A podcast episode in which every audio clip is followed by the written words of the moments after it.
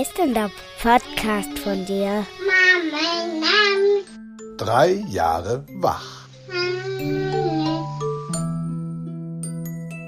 Hallo und herzlich willkommen zu Drei Jahre wach. Schön, dass ihr wieder dabei seid.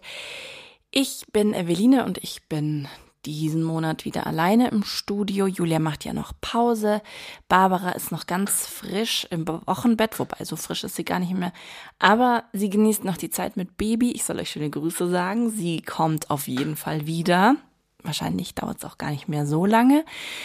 Trotzdem habe ich heute ähm, eine Folge, die mir großen, großen Spaß gemacht hat und ähm, die ich super interessant fand. Es hat damit angefangen und ich habe es schon öfter erzählt. Ich liebe das, wenn ihr euch an uns wendet mit euren Themen, ähm, denn dann werden die Gespräche immer sehr intensiv und spannend, weil es halt einfach ein Teil von euch ist, der euch sehr auf dem, auf dem Herzen liegt. Und so war es auch diesmal, dass eben eine Hörerin uns angeschrieben hat und gesagt hat, ich möchte mit euch sprechen. Sie heißt Charlotte und sie hat uns geschrieben und ähm, ihr erzählt, dass es ihr in ihrer Schwangerschaft nicht gut ging, überhaupt nicht gut ging und ähm, sie sich auf die Suche gemacht hat nach einer Erklärung und einfach nicht so wirklich was gefunden hat. Und ähm, ja, was genau los war, erzählt sie euch gleich im Detail, da möchte ich nicht zu viel vorgreifen. Für mich war nur klar, wenn es ähm, etwas gibt, wo man denkt, man ist mit einem Thema alleine, ist es im Prinzip eigentlich nie so. Also es gibt immer irgendjemanden, dem es bestimmt auch so geht und ich finde, es bedeutet einem echt die Welt, wenn und das nimmt einem so ein Riesengewicht von den Schultern, wenn man weiß, okay, ähm, da ist noch jemand, der ging es genauso. Und ähm, deswegen wollte ich das Thema unbedingt machen und habe mit ihr gesprochen. Und in, ihr hört in dieser Folge noch Ulrike Wecker.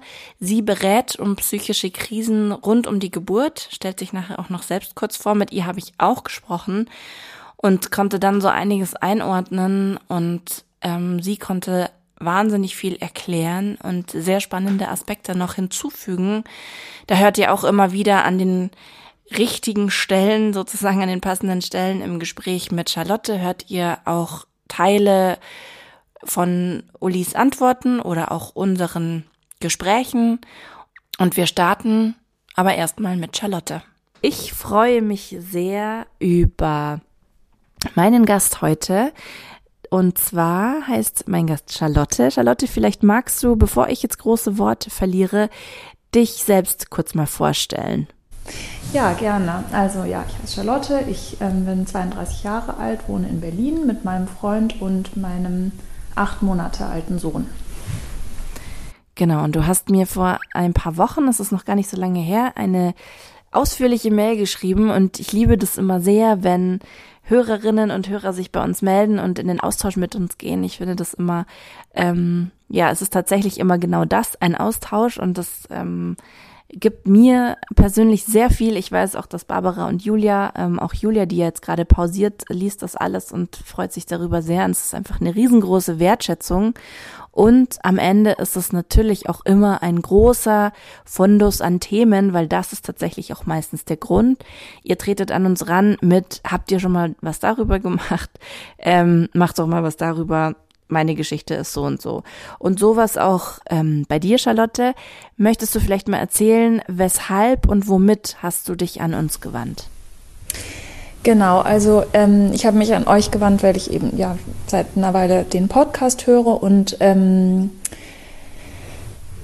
mich da irgendwie so ein bisschen erinnert gefühlt habe an meine eigene Schwangerschaft, die insofern ähm, ein bisschen außergewöhnlich war, dass ich eine gewollte oder geplante Schwangerschaft hatte, mit der ich dann aber im Endeffekt ähm, sehr, sehr unglücklich war.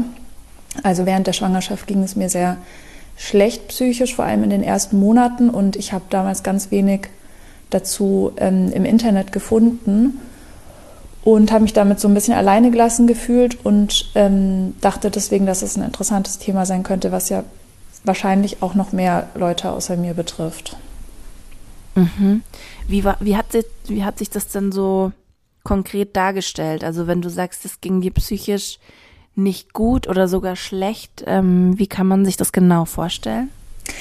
Also es war so, dass ähm, wir eben beschlossen hatten, zu versuchen, schwanger zu werden und ähm, das dann aber erstmal so dachten, dass es bestimmt eine Weile dauert oder vielleicht auch gar nicht klappt. Erstmal weiß man ja nicht und es hat dann aber sehr, sehr schnell geklappt und ähm, als ich dann eben den Test gemacht habe, habe hab ich mich erstmal so schon so ein bisschen gefreut, war aber auch halt sehr überrascht. Irgendwie hat mich das dann doch sehr überrumpelt, obwohl ich ja natürlich ähm, damit hätte rechnen können.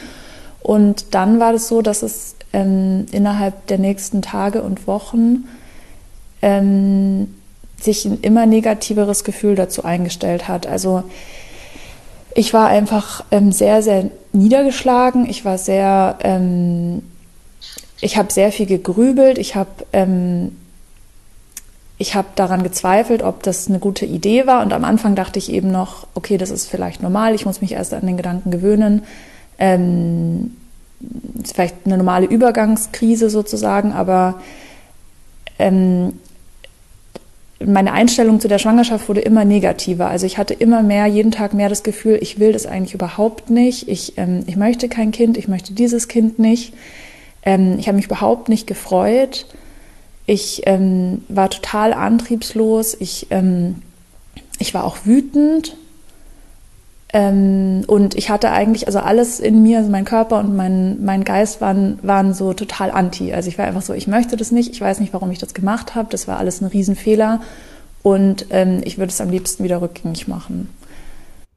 Wütend auf irgendwen oder irgendwas oder einfach nur Wut? Also ich, ich glaube, ich war schon auf mich selber wütend, weil ich mich selber in diese Situation gebracht habe. Also es war ja nicht, dass mir das so passiert ist oder das quasi ein Unfall war, sondern wir haben uns das ja vorher überlegt und ähm, mhm. es war eigentlich eine wohlüberlegte Entscheidung und dann ähm, hatte ich ja das, was ich eigentlich wollte und dann war ich aber so unglücklich damit und das hat mich dann so wütend gemacht auf mich selber und ähm, mir auch so ein schlechtes Gewissen gemacht, weil mir ja auch völlig bewusst ist, dass es ganz, ganz viele Leute gibt, die ganz lange einen Kinderwunsch haben und es klappt einfach nicht. Und ähm, ich war so wütend über meine Undankbarkeit und habe mich da selber dann quasi noch dafür fertig gemacht, dass es mir so schlecht ging. Hast du denn irgendwie, du hast ja bestimmt mit jemandem darüber gesprochen, also zumindest wahrscheinlich mal mit deinem Freund. Wie waren so die Reaktionen auf deine Gefühle, die ja, so wie du sie schilderst, ja super heftig ähm, gewesen sein müssen. Und vor allen Dingen, darüber haben wir auch schon geschrieben, natürlich auch sehr, sehr ähm, unerwartet, weil ähm, man erwartet eigentlich, wenn man ein Wunschkind ähm, erwartet, also wenn man wirklich schwanger wird, wird mit einem Wunschkind, erwartet ja eigentlich die Gesellschaft und auch das Umfeld von einem, jetzt bist du gefälligst einfach glücklich. Und das ist was Großartiges. Und ähm, jetzt feiert bitte diesen Zustand. Ähm, also wie ist dein Umfeld mit deinen Gefühlen umgegangen? Also ich glaube, meinem also die ersten drei Monate habe ich es auch tatsächlich nur so meinem Freund erzählt und eben so dem direkten dem engeren Familienkreis. Und für die war das, glaube ich, sehr schwer, weil alle so der Überzeugung waren, glaube ich, innerlich, dass es schon noch wird und dass ich mich schon noch freuen werde und dass es eigentlich die richtige Entscheidung war und ähm, mich die Leute aber natürlich trotzdem ernst nehmen wollten. Also beispielsweise mhm. mein Partner hat eben einer, also hat, hat eben versucht, diesen Balance zu finden zwischen ähm, okay, ich nehme dich ernst, dass es dir jetzt so geht und wenn du das Kind nicht möchtest, dann ähm, müssen wir darüber auch offen sprechen und man schließt sozusagen keine Möglichkeit aus. Aber mhm. er war schon die ganze Zeit der Überzeugung, dass es im Grunde gut werden wird und dass es eben eine Phase ist. Und ähm, so ging es auch meiner Mutter, meiner Schwester. Also die haben, glaube ich, alle so ein bisschen mitgefiebert, weil sie, glaube ich, auch Sorgen hatten, dass ich jetzt irgendwie eine Entscheidung gegen das Kind treffe und obwohl sie eben der Überzeugung waren, dass im Endeffekt alles gut werden wird. Aber ich konnte das in dem Moment halt gar nicht sehen. Also ich konnte mir wirklich überhaupt nicht vorstellen, dass sich dieser Zustand ändert. Das ist ja irgendwie, ähm, ja, glaube ich, auch das Wesen von generell von Depressionen, dass man, wenn man eben in diesem, wenn es einem schlecht geht, dass man dann einfach sich überhaupt nicht vorstellen kann, dass es einem jemals wieder besser geht und so ganz doll aufgesogen wird von diesem negativen Gefühl. Und so ging es mir dann eben auch.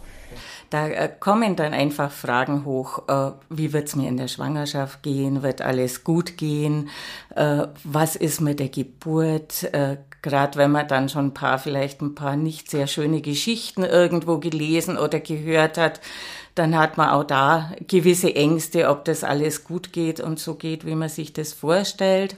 Mein Name ist Ulrike Wecker. Ich arbeite an der Beratungsstelle für natürliche Geburt und Elternsein mit Müttern, die entweder in der Schwangerschaft oder nach der Geburt in eine psychische Krise geraten. Und äh, dazu haben wir auch noch eine Selbsthilfegruppe äh, an der Beratungsstelle vom Verein Schatten und Licht. Das ist die bundesweite Selbsthilfevereinigung die große Frage, die fast alle Frauen umtreibt. Äh, wie ist das Leben mit Baby? Wird sich mein Leben komplett verändern? Werde ich viel aufgeben müssen?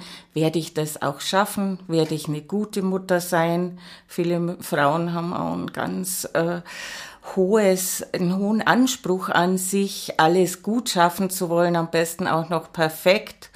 Und das kann alles dazu führen, dass gerade das erste, die ersten drei Monate der Schwangerschaft, auch wenn es einem körperlich gut geht, dass die gar nicht so toll verlaufen und man völlig hin und her gerissen ist, äh, immer wieder zwischen Hoffen und Bangen und äh, Ängsten und dann doch wieder Zuversicht. Also äh, das kommt bei sehr vielen Frauen vor. Charlotte hat, ähm, mit, mit der ich gesprochen habe, hat eben eigentlich genau das geschildert, was Sie gerade gesagt haben. Sie hat von Angst erzählt, von Wut auch über ihre eigene Entscheidung. Wie konnte ich das so entscheiden?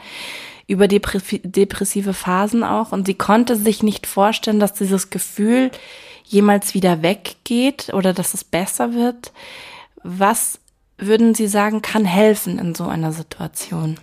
Also auf jeden Fall kann helfen, sich mit jemand, der ein bisschen außenstehend ist, sage ich jetzt mal, der nicht so involviert ist, äh, in aller Ruhe drüber zu unterhalten, äh, dass man mal zusammen nachschaut, was sind denn da alles für Gedanken, Ängste, äh, Emotionen da, wo kommen die eventuell her, weil ich habe auch in meinen Beratungen die Erfahrung gemacht, dass diese Ängste oft ganz alte Geschichten hochspülen. Also es kommt sehr viel darauf an, äh, wie war das denn in meiner Herkunftsfamilie? Welches Bild von Mutterschaft, von äh, Geburt, von Schwangerschaft habe ich vermittelt bekommen? Wie äh, ist meine Mutter damit umgegangen? Habe ich das Gefühl, äh, Mutterschaft bedeutet immer nur verzichten und geben oder habe ich vielleicht das Gefühl, äh, Mutter sein ist was Schönes, das macht Spaß, das ist nur eine zusätzliche Bereicherung meines Lebens.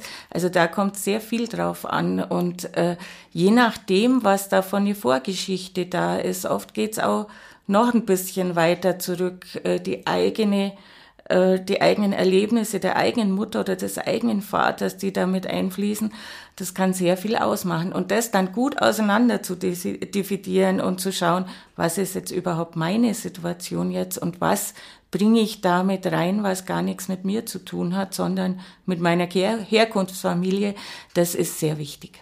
Also sprich so diesen dieses Knäuel an Emotionen und Gedanken, die da so auf einen einprasseln, wirklich auseinander zu filetieren sozusagen und wirklich hinzulegen und anzuschauen, genau. was gehört mir und was ist vielleicht von anderen. Also weil sie ja auch äh, angesprochen haben, man kriegt ja auch Horrorgeschichten zum Teil erzählt ja. über Geburten und ja. so weiter. Also und äh, das A und O ist, also weil wir jetzt gerade äh, von Geburt auch nochmal gesprochen haben, äh, sich gut zu informieren, wirklich äh, dahin zu gehen, wo jemand sitzt, der sich gut auskennt. Jetzt zum Beispiel, äh, wie sieht's aus äh, mit mit der Geburtskultur in München? Welche Möglichkeiten habe ich da? Äh, das kann schon sehr viel von diesen Unsicherheiten wegnehmen. Mit mit anderen Leuten habe ich dann eben erst nach diesen drei Monaten geredet und da war es dann aber schon so, dass ich dann ja immer mit so, einem, mit so einer Freude konfrontiert wurde. Also jeder mhm. freut sich ja erstmal, wenn man ihm erzählt, dass man schwanger ist. Und ähm, das fand ich dann auch immer so ganz unangenehm, weil ich halt selber ähm, diese Freude nicht nicht verspürt habe und auch nicht ausdrücken konnte und es dann wie so ein Spiegel war, der einem so vorgehalten wird, so das wäre eigentlich die normale Reaktion und mhm. ähm, man selber, also ich habe es dann natürlich auch manchmal so überspielt oder geschauspielert, weil ich, weil ich mir auch dachte, ich kann ja jetzt nicht sagen, naja, weiß ich nicht, ich bin noch nicht so begeistert oder mal gucken oder irgendwie. Ähm, also ich hatte das Gefühl, das ist, jeder ist erstmal so einfach total aus dem Häuschen und das, ja, genau. Und du musst da so eine Rolle im Prinzip spielen. Mhm. Stelle ich mir krass äh, ist surreal und seltsam vor, weil man hat ja irgendwie auch, also ich weiß nicht, wie es dir geht, aber ich habe halt irgendwann als kleines Mädchen wahrscheinlich schon angefangen darüber nachzudenken, wie es mal ist, Mutter zu sein. Und je älter man wird, desto mh, mm, intensiver oder öfter denkt man ja auch darüber nach, wenn man dann in einer Partnerschaft ist. Und wenn man, also gleich dreimal natürlich, wenn man dann das plant. Mhm. Und man hat ja immer irgendwie so einen Gedanken davon, wie es mal sein wird und meint vermeintlich eben ganz genau zu wissen, wie man sich dann fühlt. Und ja, und malt sich das dann immer so aus. Und wenn das dann so eklatant anders kommt, das stelle ich mir schon echt auch wie einen richtigen Schock vor. Ja, genau. Also ich, ich konnte auch gar nicht mich so vorbereiten auf das Kind. Also ich hatte überhaupt, also manche oder viele, die ich kenne, fangen ja dann so an, schöne Babysachen zu kaufen und das Kinderzimmer einzurichten. Und so habe ich mir, mir das natürlich auch immer vorgestellt, dass ich da dann total Lust darauf habe. Und ich hatte halt gar mhm. keine Lust darauf. Also ich ich habe auch monatelang einfach nichts gemacht. Also ich habe dann irgendwann habe ich mir gedacht, okay, du musst jetzt mal eine Hebamme suchen, weil das ist nicht, also super schwierig, eine zu finden. Ähm, und ich bin natürlich auch zu den Vorsorgeuntersuchungen gegangen und so weiter ähm, und habe mich gesund ernährt. Also ich habe mich schon dem angepasst, aber ich hatte gar nicht, äh, ich konnte mich gar nicht so richtig darauf einlassen und mich so vorbereiten. Das kam dann eben erst viel später. Und wenn du sagst, dein Freund hat jetzt prinzipiell mal gesagt, ihr haltet euch jede Möglichkeit oder jede ähm, Lösung sozusagen offen. Warum, wenn du so krass nicht dran glauben konntest, dass sich das verändert, warum hast du es dann doch durchgezogen mit der Schwangerschaft? Du hast ja jetzt ein Kind. Mhm. Also ich habe tatsächlich über einen Abbruch nachgedacht. Ich hatte irgendwie das mhm. Gefühl, dass ich das einfach einmal so ähm, komplett durchdenken muss. So, wie wäre das? Mhm. Wie würde ich mich dann fühlen? Wie läuft das ab? Um mich sozusagen bewusst dann dafür oder dagegen zu entscheiden. Ähm, und das war natürlich auch wieder so eine absurde Situation, weil, also das hat sich so falsch angefühlt, ähm, weil ja. das ja ein geplantes Kind war und ein gewolltes Kind und äh, das irgendwie so eine ganz absurde Situation war. Aber ich habe es trotzdem, ich hatte das Gefühl, ich muss es einmal, diese Option muss möglich sein, einfach gedanklich. Also ja, ich darf das nicht voll. so als Denkverbot äh, mir auferlegen und das habe ich dann eben durchdacht und auch mit meinem Partner besprochen und ähm, bin aber zum Ergebnis gekommen, dass ich, also ich dachte mir, damit kann ich dann auch nicht leben. Also damit kann ich noch schlechter leben. Ich habe das Gefühl, ich habe jetzt schon eine Entscheidung getroffen mit der Schwangerschaft, die ich jetzt irgendwie bereue. Und wenn ich jetzt da nochmal quasi reingrätsche und dann nochmal rumpfusche an, an, also weißt du, wie ich mhm. meine? Ja, ähm, voll, total. Wenn, wenn ich da jetzt nochmal daran rumrüttel und nochmal so eine schwerwiegende Entscheidung treffe, dann habe ich es für sehr wahrscheinlich gehalten, dass ich die dann wahrscheinlich wieder bereue. Also mhm. ich hatte einfach das Gefühl, ich muss es jetzt laufen lassen ähm, und mich so ein bisschen dem Schicksal in die Hand geben und ich muss auch ehrlich sagen, dass ich in den ersten drei Monaten aber schon dachte, dass ich nicht traurig wäre, wenn ich das Kind verlieren würde. Also das war manch, mhm. also das war schon dann noch so eine Option in meinem Kopf, dass ich dachte, okay, wenn es nicht sein soll oder vielleicht spürt es das Kind ja sogar, dass es sozusagen nicht willkommen ist. Das klingt jetzt furchtbar, ist auch ganz ähm, schwer für mich, das jetzt so, so, zu denken und auszusprechen, weil ich ja jetzt meinen Sohn über alles liebe und total glücklich bin, ja. dass er da ist. Aber in dem Moment war es ja. wirklich so, dass ich mir dachte, okay, wenn es sich von alleine erledigt, dann würde es für mich eigentlich eine Erleichterung sein. Also auch wieder sich mit Leuten unterhalten, entweder im Rahmen äh, der Selbsterfahrung oder Selbsthilfe mit Frauen, die ähnliches durchgemacht haben. Das kann sehr hilfreich sein, einfach zu hören, wie ging's denen damals? Wie haben sie sich dann entschieden? Wie hat sich die Entscheidung langfristig ausgewirkt? Und äh, dann eben ähnlich wie ich vorher eben schon gesagt habe, äh, eine gute Beratung sich suchen, wo unvoreingenommen ergebnisoffen beraten wird, wo wirklich auf die ganz persönliche Situation geschaut wird und vor allem kein Druck gemacht wird. Das halte ich für das Allerwichtigste, dass diese Entscheidung, wenn man einfach noch Zeit hat, äh, dass die reifen kann und dass man dann auch wirklich dahinter stehen kann. Welche Rolle kann da der Partner oder die Partnerin spielen in so einer Situation? Eine unterstützende, würde ich sagen. Also wenn es es können ja sehr verschiedene Szenarien sein. Äh, entweder der Partner ist genauso unsicher und äh, sagt auch, ich weiß gar nicht, was wir machen sollen. Dann der Partnerin zu sagen, ich stehe hinter dir, wie immer du dich entscheidest und ich begleite dich, ich bin da für dich. Ich bringe vielleicht selber auch einiges in Erfahrung, was uns bei der Entscheidung helfen kann. Das könnten sehr, eine sehr gute äh, ein sehr gutes Angebot des Partners sein, äh, eine Frau da zur Seite zu stehen. Andere, eine andere Möglichkeit ist natürlich, dass der Partner das Kind gerne möchte, aber auch dann ist es, gerade dann ist es unglaublich wichtig, keinen Druck auszuüben, ihr das einfach seinen Standpunkt zu schildern, wie es ihm geht damit, aber ihr gleichzeitig auch zu sagen, äh, es, es soll deine Entscheidung sein, weil für dich ist es viel weit, weitreichender. Und äh, ich begleite dich dabei, ich bin da, ich werde auch da sein, wenn du mich brauchst. Also das halte ich für ganz wichtige äh, Möglichkeiten. Und dann eben vielleicht mit der Frau zusammen äh, oder mit der Partnerin zusammen äh, diese Beratungsangebote wahrzunehmen, auch selber äh, sich vielleicht auch nochmal ein bisschen äh, mehr zu informieren, mehr zu hören, mit Betroffenen, Selbstbetroffenen zu sprechen drüber. Also äh, in so einer Situation einen Partner zu haben, der an meiner Seite ist und hinter mir steht und mich stützt, das ist das A und O, denke ich.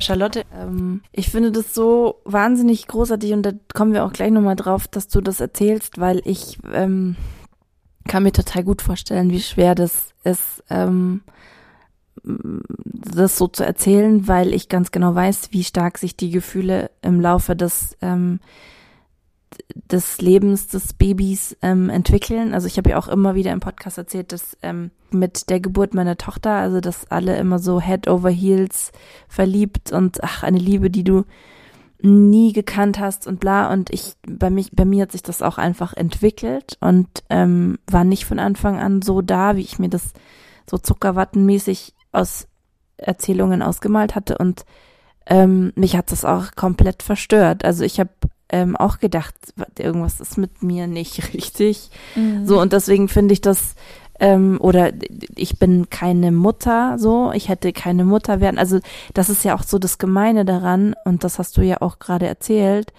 ähm, diese zweite Ebene, die man da selber einzieht, des schlechten Gewissens und des sich selbst irgendwie dafür fertigmachens, obwohl du ja absolut nichts dafür kannst und darüber ähm, reden wir ja auch gleich noch, ähm, dass du dich so fühlst, du hast es dir ja nicht ausgesucht, du hast es auch sicher nicht gewollt. Mhm. Äh, dass du dich so fühlst ähm, und dass man sich dann selbst auch noch so krass dafür verurteilt, das ist natürlich so gemein, weil ähm, und gleichzeitig kommt man da jetzt auch erstmal nicht aus seiner Haut, aber das ist natürlich so eine krasse Sackgasse, in der man dann letzten Endes steckt und die dieses ganze Emotionenkarussell ja noch mal mehr anfeuert und ähm, ja, also wann würdest du sagen, ist das ein bisschen besser geworden? Weil du hast ja gemeint, du, du hast dann irgendwann innerhalb der Schwangerschaft wurde es besser, oder? Mhm.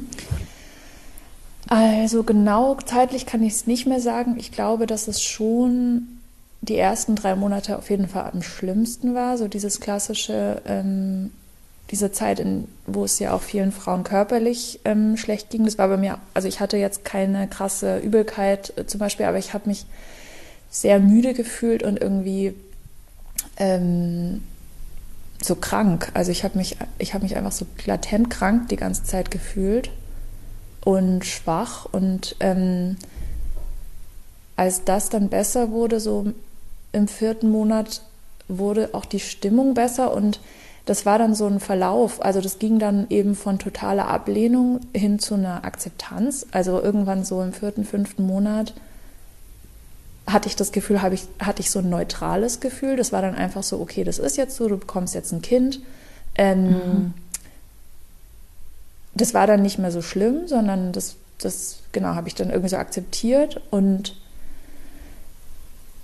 ähm, irgendwann gegen Ende ich glaube auch, als ich das Kind dann eben auch mehr gespürt habe, ähm, die Bewegungen gespürt habe und das alles konkreter wurde und ähm, ich dann doch irgendwann mal ähm, Babysachen irgendwie mir besorgt habe und mich da so immer mehr darauf vorbereitet habe, wurde es dann immer besser und dann habe ich mich auch irgendwie gefreut, hatte allerdings auch dann total Angst, dass noch irgendwas ähm, schief geht. Also ich bin auch so ein bisschen abergläubisch ähm, und mhm. hatte dann immer so Sorge, so, oh Mann, jetzt hast du so lange ja. dich dagegen gewehrt. Was ist, wenn jetzt das Schicksal doch dir sozusagen an anderer Stelle das dann heimzahlt, dass du so undankbar warst? Mhm. Also da, ähm, das hat mich dann noch so beschäftigt. Aber es war so ein Verlauf. Und am Schluss habe ich mich dann, da habe ich mich schon gefreut, ja. Jetzt hast du in deiner Mail geschrieben, dass du ähm, darüber auch so ein bisschen versucht hast, natürlich zu lesen im Internet, zu suchen, mhm. was ähm, kann das sein? Ich, klar, ich meine, du bist von jetzt auf gleich in so einem Schockmoment, weil du einfach überhaupt gar keine Idee hast, was mit dir los sein könnte. Ähm, das stelle ich mir unfassbar anstrengend und auch krass verwirrend und ja, wie so ein, als würde sich irgendwie so der Boden unter einem auftun vor. Ähm, Hast du jemals irgendwie eine Erklärung dafür gefunden, dass du sagst, ähm, das war letztlich mit mir los, könnte ich mir vorstellen? Ähm, nicht so richtig. Also ich glaube schon, dass es natürlich irgendwie mit den Hormonen zusammenhing. Ähm, also dass halt alles irgendwie da so durcheinander geworfen wurde und ich vielleicht dafür jetzt besonders anfällig bin, könnt, aber da habe ich, also habe ich jetzt keine vertiefte Kenntnis sozusagen gewinnen mhm. können.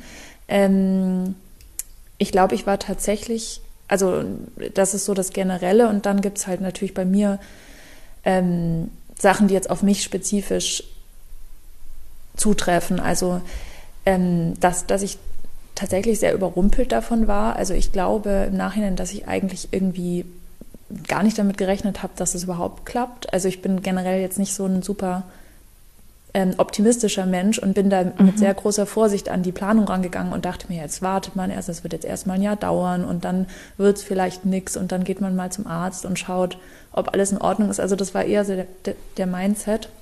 Und ich war tatsächlich davon total überrumpelt. Ähm, und dann ist es halt auch so, dass ich nicht so gut mit so endgültigen Entscheidungen ähm, also dass mir das sehr, sehr schwer fällt, endgültige Entscheidungen zu treffen für mein privates mhm. Leben. Und ich glaube, ich habe das unterschätzt, was das für eine krasse Entscheidung ist und dass das eigentlich wirklich die einzige Entscheidung ist, so im Leben, die man, oder eine der ganz wenigen, die man halt nicht rückgängig machen kann. Ja. Ähm, man, das ist halt wie so ein Stein, den man anschubst und der ins Rollen gerät. Und dann rollt der halt und dann kommt man da, also man kommt natürlich irgendwie wieder raus, aber eigentlich nicht richtig, weil selbst wenn man jetzt einen mhm. Abbruch vornimmt, dann war man eben mal schwanger und hat dann abgebrochen. Oder selbst wenn man das Kind zur Adoption geben würde, man hat halt ein Kind und das ist irgendwie sowas, ähm, ja, nicht vergleichbar, finde ich jetzt mit einer Ehe oder mit einer Berufsentscheidung oder so. Und ähm,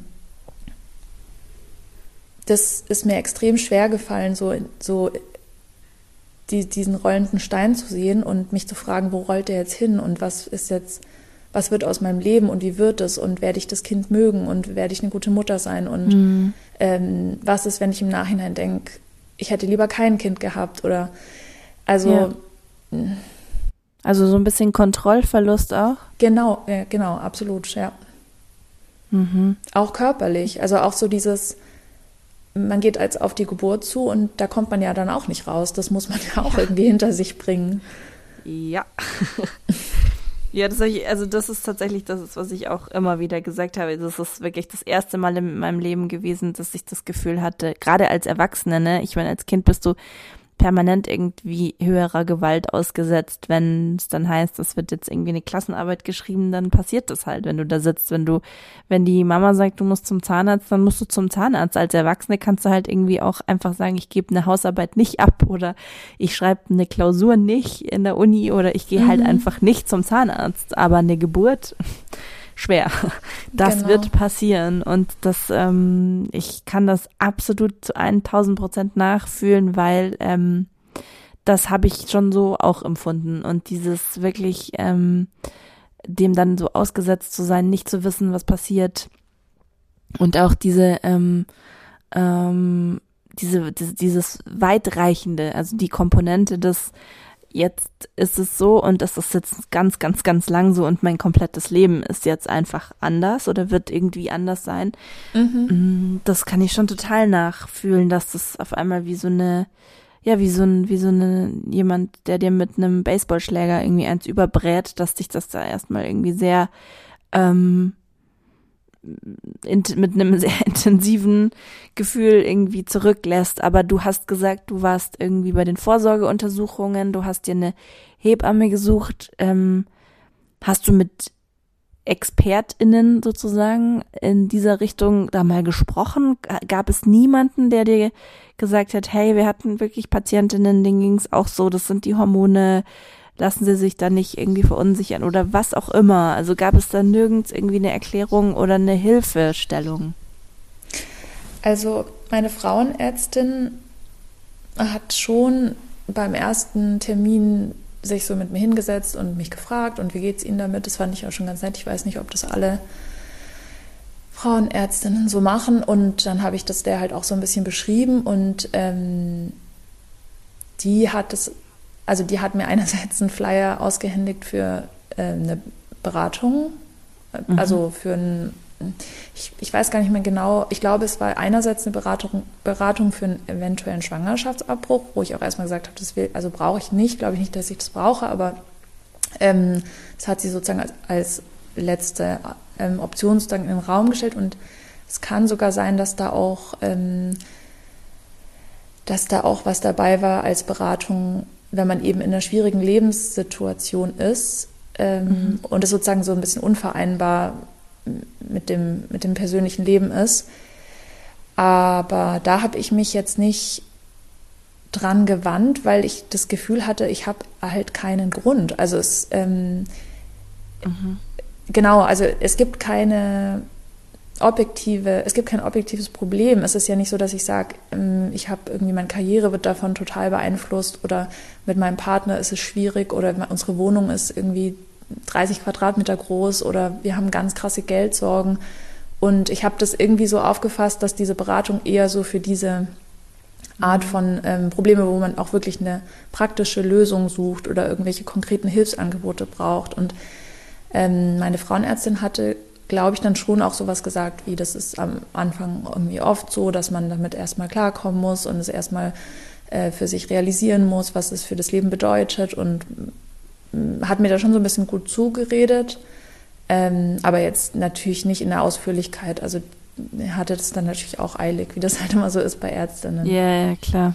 Ja. Aber es ist schon erstaunlich, ne, dass man immer, ich finde, das ist so ein Muster, dass man immer ähm, denkt, ja, das, das kann ich nicht in Anspruch nehmen, es gibt, gibt Leute, denen geht's schlechter. Also, dass man mhm. sein eigenes Leid und seine eigene Not irgendwie schon auch ein bisschen marginalisiert und negiert zugunsten dessen, dass es irgendwie anderen Leuten schlechter geht. Ich meine, es gibt, geht immer Leuten schlechter. Und trotzdem ja. ist die Situation, die du jetzt geschildert hast, klingt so heftig. Also du, du warst ja wirklich in seelischer Not. Und also ich will das gar nicht ähm, ich will damit nur sagen, ich kann das total nachfühlen, weil ich das an mir selber und auch an Freundinnen und Freunden immer wieder beobachte, dass man dann denkt, ja, das trifft ja irgendwie auf mich nicht zu. Ähm, mir geht's zu gut. Mhm. Ähm, aber deswegen muss man durch dieses Leid ja nicht durch. Allein. Das ist schon irgendwie krass, warum das so ist. Genau, und ich finde bei anderen, also wenn jetzt eine Freundin von mir ähm, in meiner Situation gewesen wäre, hätte ich der auf Absolut. jeden Fall dazu geraten und hätte gesagt, Genau. hol dir doch Hilfe, das ist doch, kannst du doch in Anspruch nehmen, aber bei, bei sich selber ist man irgendwie, ähm, ist man da Voll. oft so hart und denkt sich, na, eigentlich ist doch nichts und jetzt Voll, stell dich nicht so an. komplett. Und ich meine, wenn du sagst, du hast über Abbruch nachgedacht, das ist ja wirklich, wirklich, wirklich einfach ein krasses Gefühl dann, ne? Und das ist, ja, und wie du sagst, das gesteht man sich dann einfach nicht so zu. Das ist schon heftig. Ähm, in dem Moment, wo, wo es dir wirklich, oder in den Momenten, wo es dir wirklich, wirklich schlecht ging, gab es da irgendwas, was dir geholfen hat? Also natürlich nicht im Sinne von, dann ging es dir gut mit der Schwangerschaft und dann hast du dich darüber gefreut, aber mh, gibt es irgendwas, wo du sagst, das hat dir so ein bisschen Linderung verschafft oder da ging es dir dann zumindest mh, kurzzeitig mal ein bisschen besser oder du hast ein bisschen irgendwie Licht am Ende des Tunnels gesehen oder wie auch immer. Mhm. Ja, also schon irgendwie mit Leuten darüber zu sprechen. Ähm, und ich bin dann irgendwann auch da relativ offen mit umgegangen, ähm, mit, mit engeren Freundinnen zumindest. Und das hat mir immer geholfen. Und dann, ja, auch so diese klassischen Sachen halt irgendwie rausgehen, spazieren gehen. Ich weiß, meine Schwester kam dann irgendwann ähm, die wohnt ziemlich weit weg und die kam dann irgendwann ähm, ein paar Tage zu Besuch und hat dann echt so ein Fitness- und Gesundheitsprogramm mit mir gemacht. Also die hat dann immer so gesundes Essen gemacht und hat ist irgendwie sind wir zweimal am Tag richtig lange spazieren gegangen und hat mich halt so ein bisschen aus diesem ja, weil im Grunde wollte ich eigentlich den ganzen Tag nur auf dem Sofa liegen und schlafen und mich selber bemitleiden. Und die hat mich da so ein bisschen rausgeholt und das hat mir schon sehr geholfen. Also so diese ja, klassischen Sachen, die einem immer helfen, finde ich, Struktur, ähm, Bewegung und soziale Kontakte und so. Aber sonst war es eigentlich äh, im Grunde ja, ich glaube, deswegen war mir das auch so wichtig, dieses Thema irgendwie mal so ein bisschen an die Öffentlichkeit zu tragen, weil ja einfach so dieses, es geht vorbei. Also ich habe dann, ich habe dann auch in, in Foren gelesen, beispielsweise, ich habe dann eben da wild rumgegoogelt, wobei ich auch äh, gar nicht genau wusste, was ich eigentlich googeln soll. Ich bin äh, gewollt schwanger und unglücklich oder keine Ahnung. Und Ja. es gibt äh, schon so ein paar Foren dazu oder Foreneinträge habe ich gefunden, aber die waren halt teilweise wirklich auch niederschmetternd. Das war dann so, ja, ich habe irgendwie, ich war ganz unglücklich und jetzt ist das Kind da und ich bin immer noch unglücklich und ich Gott, habe das ja. Gefühl, ich, also ähm, das, das ist ja im Grunde die Angst, die ich immer hatte, dass es halt nicht vorbeigeht und vor allem auch, dass sich das Kind, also dass sich das fortsetzt, dass ich dann eben, äh, wenn das Kind dann da ist, direkt in die Wochenbettdepression reinrutsche, wa- was wohl, wie ich gelesen habe, auch gar nicht so unwahrscheinlich ist, dass wenn man in der Schwangerschaft schon Probleme, ähm, psychische Probleme hat, dass man dann danach eben wahrscheinlich durch wieder die Hormonänderung auch wieder ähm, es einem manchmal auch wieder nicht so gut gehen kann. Und ähm, ja, meine größte Sorge war halt einfach, dass es nicht vorbeigeht und dass ich im Endeffekt das Kind nicht lieben kann. Also das, das davor hatte ich so Angst und da kann ich jetzt so nur so aus meiner Warte sagen, dass es halt überhaupt gar nicht so war. Also dass es eben vorbeigegangen ist, diese neun oder zehn Monate und immer besser wurde und als das Kind da war, irgendwie ich dann gar keine Übergangsprobleme hatte. Also das war ganz erstaunlich, dass ich dann ab Tag eins oder ab Minute eins sofort ähm, total ähm, da war und diese Rolle total angenommen habe und das Kind sofort irgendwie lieben konnte und ähm, diese ganzen Fragen auch weg waren, so jetzt ist mein Leben vorbei, jetzt kann ich, kann ich nicht, also kann ich nicht mehr machen, was ich will, ich kann nie wieder ausschlafen, ich kann nie wieder, ich kann, bin nicht selbstbestimmt. Das war irgendwie, hatte ich fast das Gefühl, dadurch, dass ich mir diese ganzen Gedanken in der Schwangerschaft schon so exzessiv gemacht habe und diesen ganzen Prozess da schon durchlaufen bin mit den ganzen Zweifeln und ähm, und Sorgen, dass ich dann, als es soweit war, irgendwie so total bereit dafür war, in, in dieses neue Leben so reinzugehen. Ja, voll. Und, und dass ich auch jetzt, also wenn, wenn man mich jetzt fragt, ich bin einfach, also ich bin so froh, dass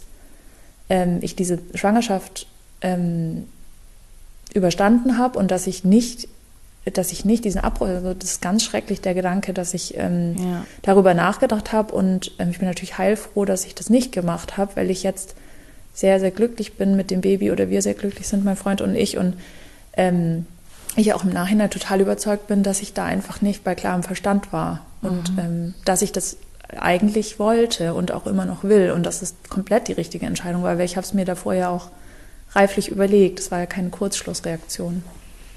Und das ist halt gleichzeitig so krass, ne? Und darüber haben wir auch geschrieben und das ist ja auch letzten Endes dann der Grund, hast du ja auch gerade gesagt, weshalb du geschrieben hast.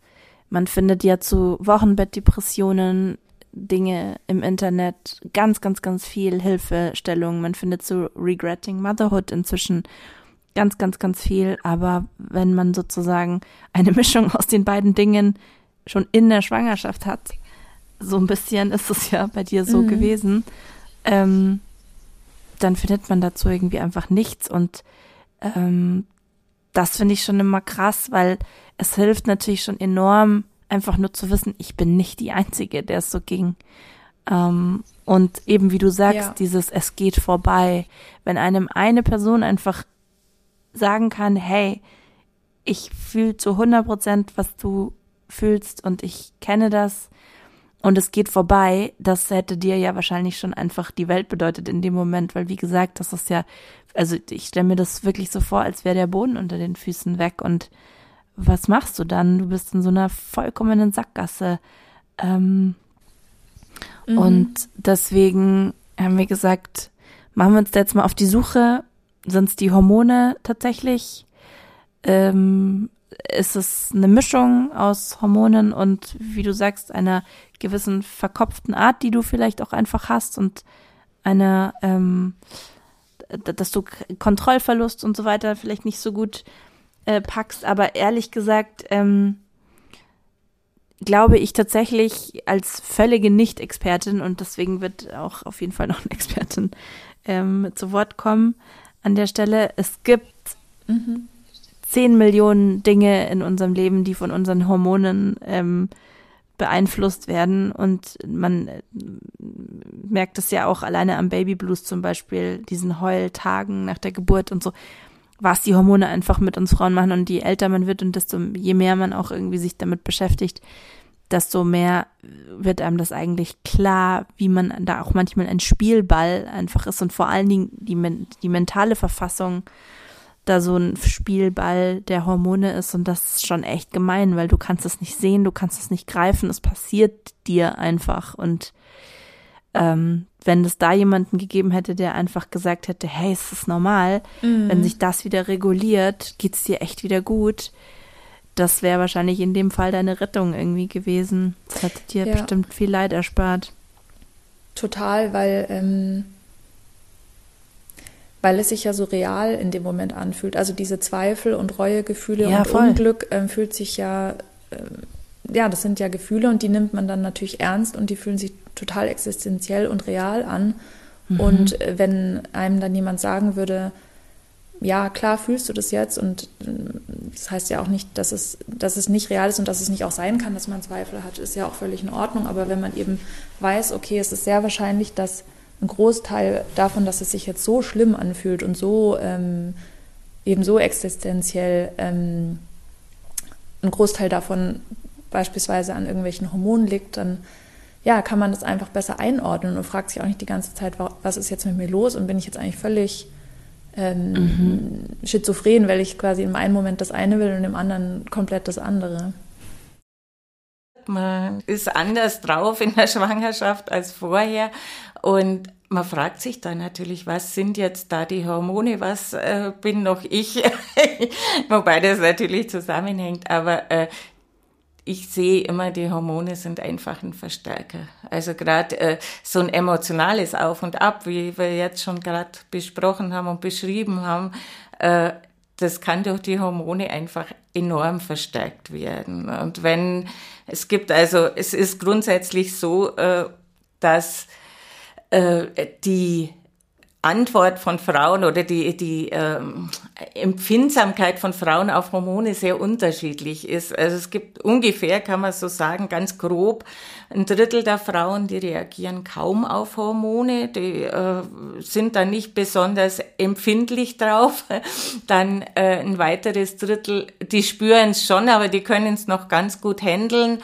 Und das letzte Drittel, das sind leider diejenigen, die sehr stark auf hormonelle Veränderungen reagieren, sei es jetzt Pubertät, sei es Wechseljahre, aber eben auch Schwangerschaft, Stillzeit und äh, die werden dann richtig gebeutelt. Also die äh, merken die Hormone stärker, viel stärker als andere und äh, brauchen vielleicht dann auch gerade nach der Schwangerschaft, wo sich mit einem Schlag auch die Hormonlage wieder komplett verändert durch die Geburt, brauchen da vielleicht auch etwas zusätzliche Unterstützung, um wieder ins Lot zu kommen, sage ich jetzt mal. Mhm. Sehen Sie da vielleicht auch so ein bisschen den ähm, eine Wichtigkeit der Aufklärung irgendwie vorab, für, genau für diese Frauen, dass, dass die vielleicht auch vorab wissen, ähm, weil da geht's ja zum Beispiel auch im weiblichen Zyklus gibt's ja genau diese Frauen, die krasser und weniger krass reagieren. Und ich merke das gerade, ich bin jetzt 35 und ich beschäftige mich jetzt eigentlich erst damit ähm, und recherchiere und merke da so Muster, dass jeden Monat zu einem bestimmten Zeitpunkt manche Gefühle immer gleich sind genau. oder Gedanken wiederkehrend sind oder so. Und das finde ich natürlich ganz schlimm, dass ich das jetzt erst ähm, auf Eigeninitiative im Prinzip, weil ich darauf gestoßen wurde, anfange. Also, dass man äh, Frauen damit auch helfen könnte, wenn man sozusagen präventiv aufklärt darüber, mh, mm, das kann passieren oder das können Hormone mit dir machen. Halte ich für ganz, ganz wichtig äh, gerade auch auf dem alternativmedizinischen Zweig, weil es gibt leider noch viel zu viel schulmedizinische Gynäkologinnen, die ähm, immer noch auf äh, synthetische Hormone, äh, zu synthetischen Hormonen raten. Also äh, es wird gern gemacht, dass eine Frau, die äh, nach einer Geburt äh, so ein bisschen äh, labil ist, sage ich jetzt mal, die emotional instabil ist, äh, eventuell zu einer Depression neigt, da wird es immer noch oft gemacht, dass dann eine Gestagenpille verschrieben wird. Und wir haben bei uns, also ich bin ja auch in dem Verein Schatten und Licht, wir haben die Erfahrung gemacht, da wird es schlimmer. Weil Gestagen ist eben ein synthetisch verändertes Progesteron. Äh, das geht jetzt schon ein bisschen so ins Eingemachte rein, aber das Progesteron ist fast immer das, was zum Beispiel nach einer Geburt ganz stark fehlt und was auch im Lauf des Zyklus eine Veränderung erlebt, äh, der Progesteron-Östrogen-Anteil. Und äh, das führt dann dazu, dass gerade mit so einer Pille oder anderen, einem anderen äh, chemischen Verhütungsmittel, dass die Symptome noch stärker werden. Und das will man natürlich überhaupt nicht. Es gibt naturidentisches Progesteron. Äh, da wissen oft Alternativmediziner, auch die Apotheken äh, sehr, gerade die alternativeren Apotheken sehr gut Bescheid. Und äh, das unterstützt dann wirklich und das schadet nicht. Und äh, da haben wir im Verein sehr, sehr gute Erfahrungen damit gemacht. Natürlich nicht bei allen Frauen, weil nicht alle Frauen so sehr auf Hormone reagieren, aber die, die damit zu tun haben, die eben zum Beispiel dieses prämenstruelle Syndrom, Syndrom haben, wo man kurz vor den Tagen äh, dann nochmal ganz heftige psychische und auch körperliche Symptome entwickelt, die reagieren fast alle gut auf dieses naturidentische Progesteron und merken, dass es ihnen hilft, diese Tage gut zu überstehen. Ja, also das finde ich tatsächlich total wichtig. Und zwar einerseits eben, wie Sie sagen, für Fachleute, dass die sich da auskennen und da in die Richtung bilden. Ich glaube aber auch, und das habe ich bei Charlotte im Gespräch so ein bisschen wahrgenommen, das Bewusstsein, das könnte jetzt, also eine Erklärung zu haben. Ne, man fühlt sich ja von einem Tag auf den anderen, also sie hat von Schizophren gesprochen, sie wollte dieses Kind und auf einmal ist alles furchtbar. Mhm. Und einfach eine Erklärung dafür zu haben, stelle ich mir einfach mental wahnsinnig ähm, gut vor als Stütze, so damit man nicht das Gefühl ich bin jetzt einfach verrückt geworden von jetzt auf gleich. Auf jeden Fall. Das hilft auf jeden Fall. Wobei ich es wichtig finde, äh, wirklich noch ein bisschen tiefer zu schürfen. Jetzt gerade, wenn Sie es so schildern, Charlotte wollte gerne ein Kind und war dann plötzlich mit der Schwangerschaft äh, so hin und her gerissen und äh, wollte eigentlich gar kein Kind mehr. Äh, dann ist es gut, auch nochmal zu schauen, wo kommt es her das sind Gefühle, die da sind, die oft äh, aus der Kindheit schon kommen und äh, wo die Hormone das dann einfach verstärken. Mhm. Also die Hormone allein, wenn sie jetzt eben so ein naturidentisches Progesteron verwenden würde, fürchte ich, dass ihr das jetzt in der Schwangerschaft auch nicht allein geholfen hätte. Äh, dass, dass, dass, dass die ganze Geschichte tiefer liegt und dass eben gut ist, dass man da genau hinschaut. Und vielleicht auch, was ich auch ganz wichtig finde, dass man äh, dann schon in der Schwangerschaft so ein gewisses Netz knüpft für eine Frau, dass sie weiß, ich bin da nach der Geburt nicht allein. Außer meinem Mann gibt's noch ein paar Anlaufstellen oder äh, Fachleute, die mich dann äh, auffangen, die mich besuchen, die äh, mir helfen in all meinen Fragen. Ich finde, alles ist besser auszuhalten, wenn man weiß, man ist nicht alleine und gerade in diesen, wie du sagst, existenziellen Gefühlen sollte man einfach nicht alleine sein und ich bin da über, davon überzeugt, dass du damit auch nicht alleine bist. Mhm. Man muss es halt einfach nur mal wissen und dem auf den Grund gehen. Und wenn wir dann am Ende auch nur einer Mama geholfen haben, oder einer Partnerschaft auch, ähm, wo sich der Partner oder die Partnerin vielleicht fragt, was, was, was ist mit der Mutter meines Kindes irgendwie los, ähm, dann wäre wär das ja schon total großartig. Und ähm, ich danke dir sehr für dein Vertrauen. Ich meine, das mir einfach mal so, ohne dass wir uns kennen, ähm, zu erzählen und mich da so detailliert teilhaben zu lassen das ehrt mich sehr und das finde ich ähm, ganz, ganz toll. Und das ist, wie gesagt, eine riesengroße Wertschätzung und vielen, vielen Dank, also dass du mich da so mitgenommen hast in deine Geschichte. Sie hat mich auf jeden Fall sehr gefesselt. Ja, gerne. Ich versuche immer auch klar zu machen, äh, das ist eine Anlaufstelle, für Krisen im Grunde und es müssen keine schlimmen Krisen sein. Also das kann, das kann auch viel, also ich finde bei der Charlotte war die Not schon ziemlich da. Äh, ich habe manchmal Frauen, die auch mit weniger, viel weniger krassen Problemen zu mir kommen und die trotzdem froh sind, einfach einen Ansprechpartner zu haben, mal außerhalb der Familie. Drum nennen wir unsere Beratung auch Krise rund um die Geburt und machen das nicht gleich so mit psychischer Krise so deutlich, weil oft, ganz oft habe ich Frauen, äh, wo ich dann auch mit gutem Gewissen sagen kann, das ist jetzt keine psychische Störung, Erkrankung, Krise, sondern die braucht einfach jetzt auch jemand, mit dem sie reden kann. Die braucht vielleicht ein bisschen Unterstützung mehr aus der Familie oder äh, externe Unterstützung und dann läuft es wunderbar. Und äh, was ich oft so auch merke in den Gesprächen ist, dass die Frauen, kommen wir wieder zu dem Thema vom Anfang, eine ganz hohe Messlatte haben, was sie selber angeht und meinen, sie müssten das wie immer in ihrem Leben so ungefähr wieder alleine schaffen. Und da finde ich, ist Familiengründung und Mutterschaft ein ganz wichtiger Punkt, wo man umlernen darf, wenn man es bis dahin noch nicht gemacht hat. Aber da ist endlich der Punkt, wo man einfach sagen kann, äh, ich hole mir Hilfe, ich hole mir Unterstützung, ich muss nicht alles allein machen und es tut mir gut, auch in einem Netz zu sein, in einem Netz mit anderen Frauen, äh, können ja auch andere Mütter sein, wo man sich gegenseitig unterstützt oder mal für einige Zeit auch fachliche Unterstützung sich holt, weil äh, das ist was, finde ich, das ist fürs Leben wichtig, fürs ganze künftige Leben auch, dass man das lernt. Ja, das ist natürlich ein unglaublich wichtiger Tipp und damit finde ich auch ein super Schlusswort. Mamas und Papas verbündet euch. Seid nicht zu stolz, oder perfektionistisch zu sprechen und Hilfe zu suchen und knüpft euch ein Netzwerk.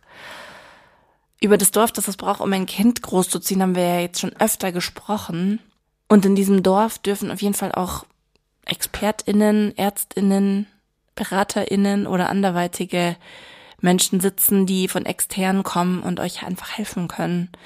Das ist, denke ich, ganz, ganz wichtig. Und äh, wie Uli gesagt hat, das ist ein Lernprozess, der, glaube ich, aber super, super wichtig bleibt als Eltern. Und damit verabschiede ich mich für dieses Mal und freue mich total, wenn wir uns wiederhören in vier Wochen. Bis dahin eine gute Zeit. Schreibt mir gern eure Gedanken und wie immer freue ich mich über den Austausch, über Feedback, über Sternchen und Bewertungen. Und ansonsten eine gute Zeit bis dahin. Drei Jahre wach. Das Abenteuer Familie. Immer am dritten Samstag im Monat auf Radio Feuerwerk. Und zum Nachhören auf Spotify, Apple Podcasts, Deezer und überall da, wo es Podcasts gibt.